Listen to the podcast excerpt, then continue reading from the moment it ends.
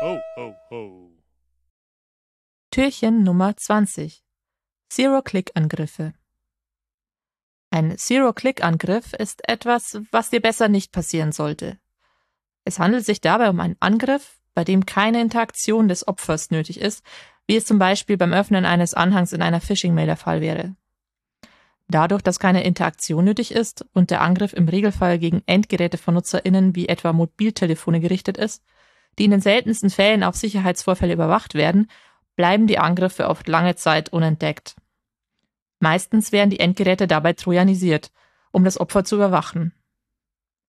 Ein Zero-Click-Angriff beruht im Regelfall auf Sicherheitslücken in Komponenten des Netzwerkstacks oder in Parsern, die automatisch durchlaufen werden, wenn das System des Opfers eine Mail, eine SMS, eine Videonachricht oder ähnliches zugestellt bekommt.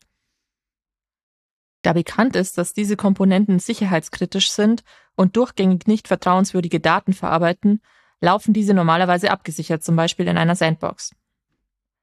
Deshalb sind für Zero-Click-Angriffe zumeist weitere Exploits für Sicherheitslücken in der Absicherung nötig, um die volle Kontrolle über die Systeme zu erlangen.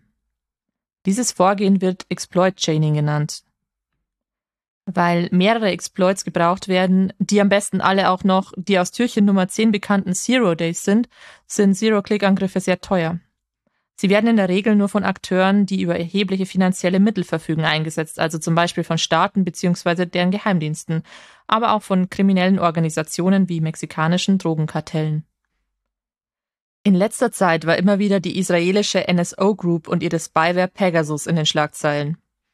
NSO stellt ausgefeilte Überwachungssoftware her und macht dabei ausgiebigen Gebrauch von Zero-Click-Angriffen. Nach eigenen Angaben sollen ihre Produkte nur für die Verhinderung von Terroranschlägen und schweren Verbrechen und unter Wahrung der Menschenrechte benutzt werden.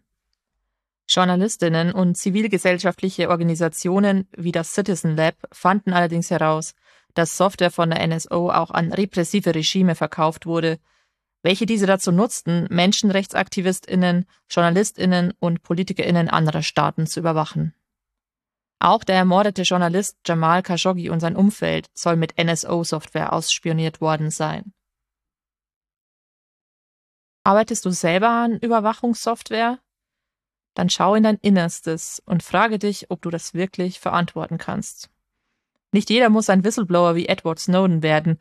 Es reicht schon, den Job zu wechseln und künftig Software zu schreiben, die das Gewissen nicht so belastet. Mit deinen Talenten brauchst du sicher nicht lange nach einem Job suchen.